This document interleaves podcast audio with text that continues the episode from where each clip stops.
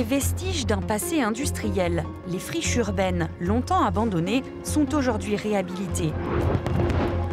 Une mine d'or pour les promoteurs et pour freiner l'étalement des villes. Mais comment dépolluer ces terres?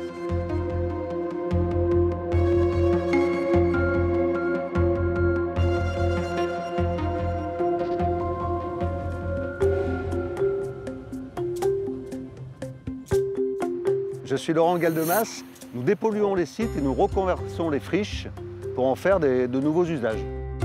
Nous sommes à Paris, en petite couronne, à 15 km du centre de Paris, et ces anciens sites industriels vont être reconvertis pour devenir le village des athlètes, qui accueilleront les 15 000 athlètes de 200 nationalités pour les JO de Paris 2024. Et dans une deuxième phase, cette construction deviendra un quartier durable Ici, c'était un site typiquement pollué par des activités d'hydrocarbures. En arrêt depuis 1997, il y avait des stockages d'hydrocarbures et un transfert d'hydrocarbures depuis la Seine.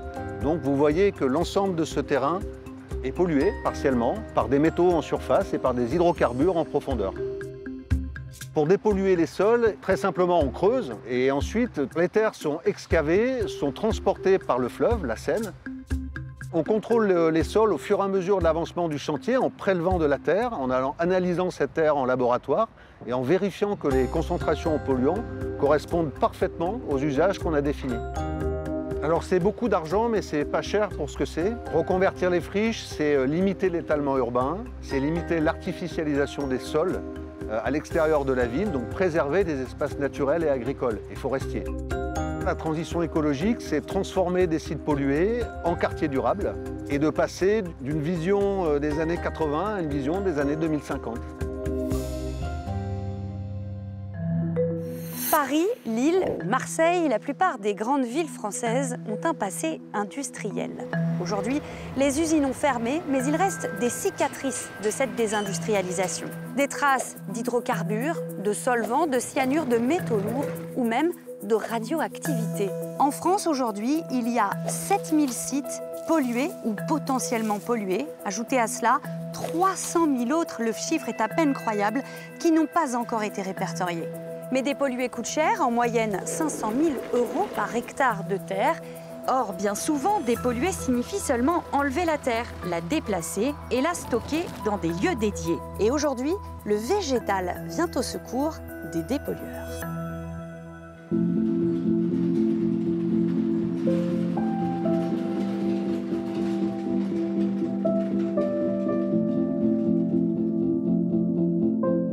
M'appelle Ludovic Vincent, je suis ingénieur agronome et cofondateur de la start-up Biomed.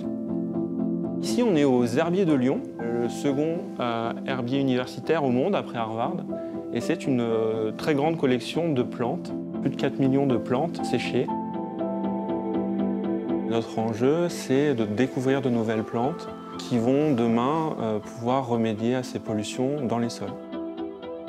Les végétaux, en s'adaptant, ont trouvé des mécanismes en fait pour retirer euh, certains éléments du sol. on peut voir ça un petit peu comme une éponge enfin, vivante. Et nous, on utilise cette capacité d'extraction des plantes. à 45 minutes euh, au nord-ouest de Lyon, il y a les mines de Chessy, qui sont des mines très anciennes de cuivre.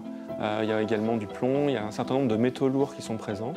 Et, ce qu'on a fait sur ces mines, c'est regarder quelles sont les plantes qui poussent sur, ce site, et quelles sont celles qui présentent euh, des métaux lourds qu'elles ont dans leurs feuilles, leurs tiges, etc.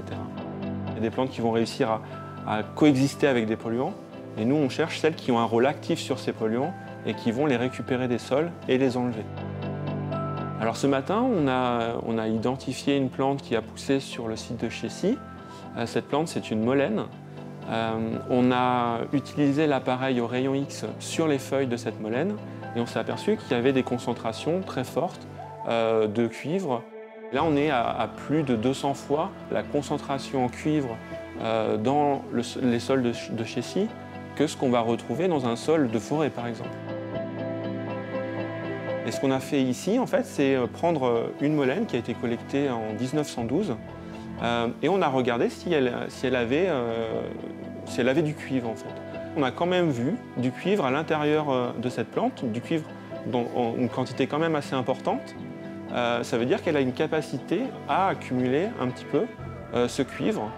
Et donc, bah, ça a confirmé un petit peu ce qu'on avait vu ce matin sur le site. C'est une méthode qui est quand même plus lente. Sur d'autres sites où il va falloir travailler euh, rapidement, dans ce cas-là, ce sera d'autres méthodes qui vont être privilégiées, comme éventuellement l'excavation ou des traitements physico-chimiques. Cette méthode-là des plantes, on ne va pas dégrader le sol, on ne va pas dégrader les propriétés du sol c'est euh, utiliser la capacité du vivant à s'adapter à tout pour essayer de, rendre le monde le plus durable possible malgré euh, parfois les efforts que font les humains pour le dégrader.